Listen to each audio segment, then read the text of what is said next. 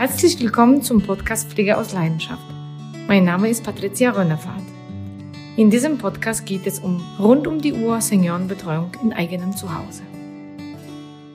Hallo und herzlich willkommen zur 16. Episode des Podcasts Pflege aus Leidenschaft. Mein Name ist Michael H. Schulze und in dieser Episode geht es um mehrsprachige Betreuung und Patricia hat auch noch zwei Geschichten mitgebracht. Hallo liebe Zuhörer, hallo Michael, ich grüße euch ganz herzlich. Ich freue mich, dass wir wieder eine neue Episode aufnehmen. Und heutiges Thema ist Anfragen wegen der englisch sprechenden Betreuer und Betreuerinnen.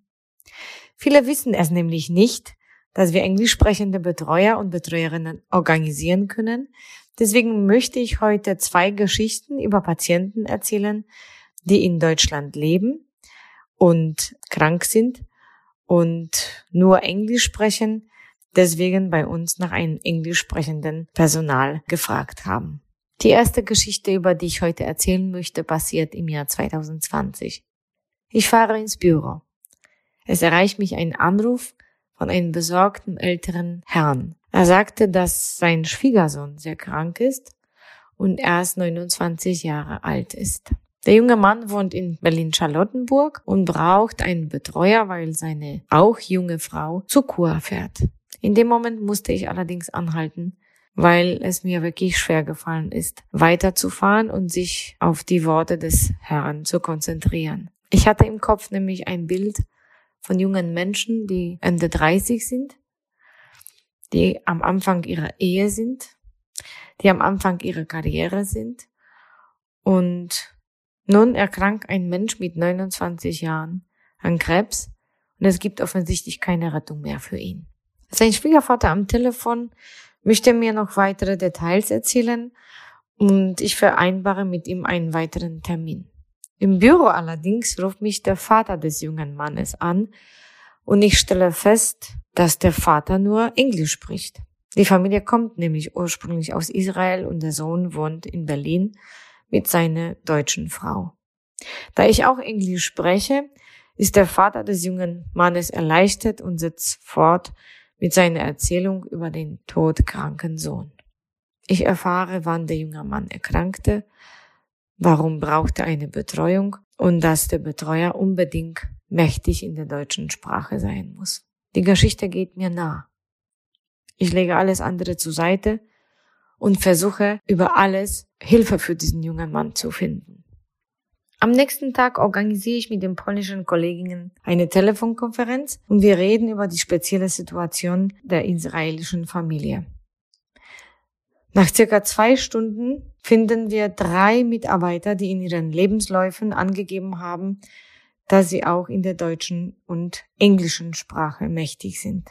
Ich schicke dem Vater des Patienten die drei Mitarbeiterprofile und er entscheidet sich für einen jungen Mann, der heißt Bartek.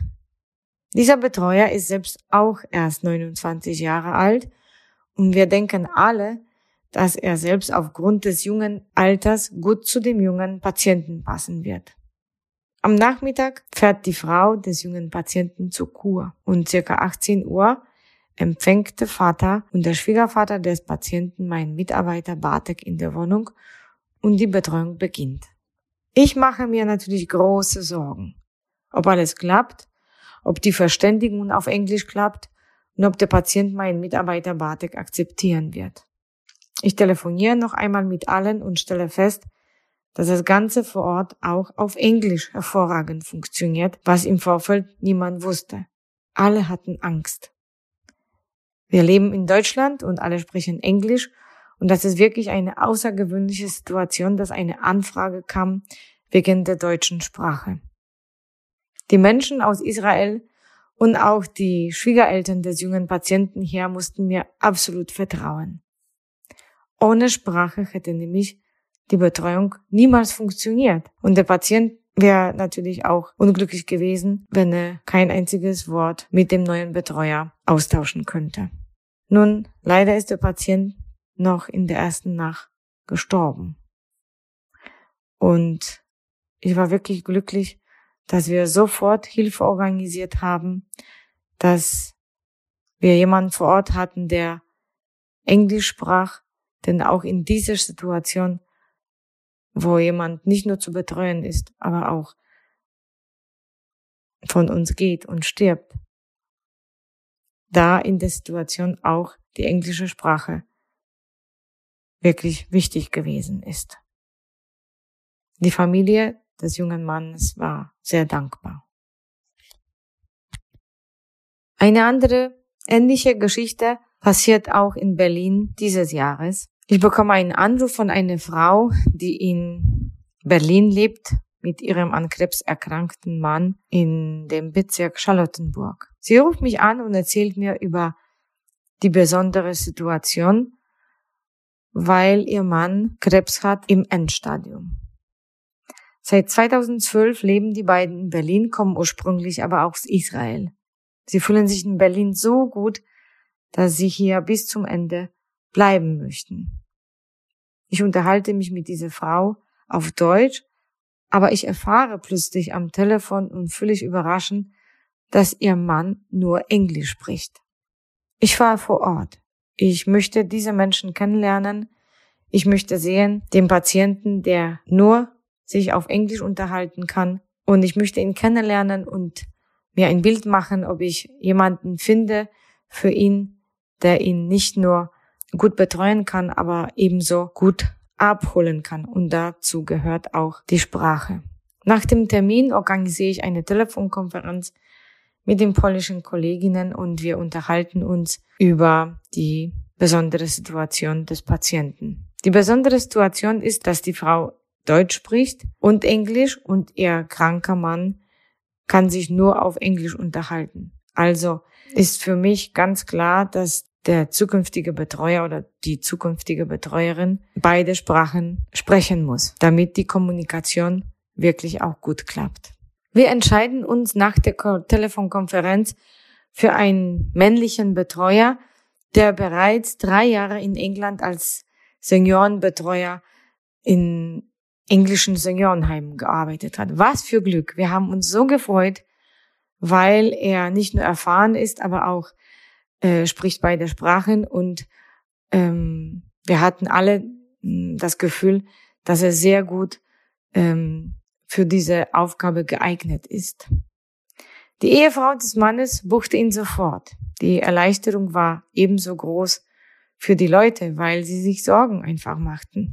Die Ehefrau suchte Entlastung bei der Pflege ihres Mannes und es ist natürlich viel komfortablere Situation für alle, wenn sie sich einwandfrei auf Englisch und auf Deutsch verständigen können.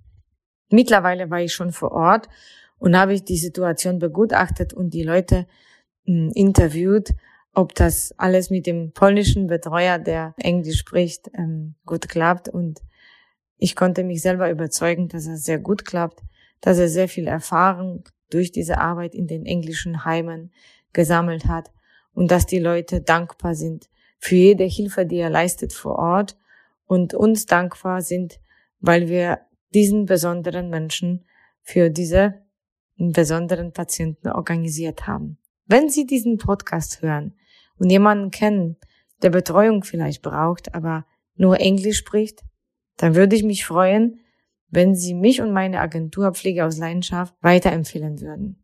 Wir können englisch sprechende Betreuer und deutsch sprechende Betreuer und Betreuerinnen zur Verfügung stellen, ohne Aufpreis natürlich, dafür maßgeschneidert, damit die Patienten weiterhin zu Hause hervorragend und professionell betreut werden können.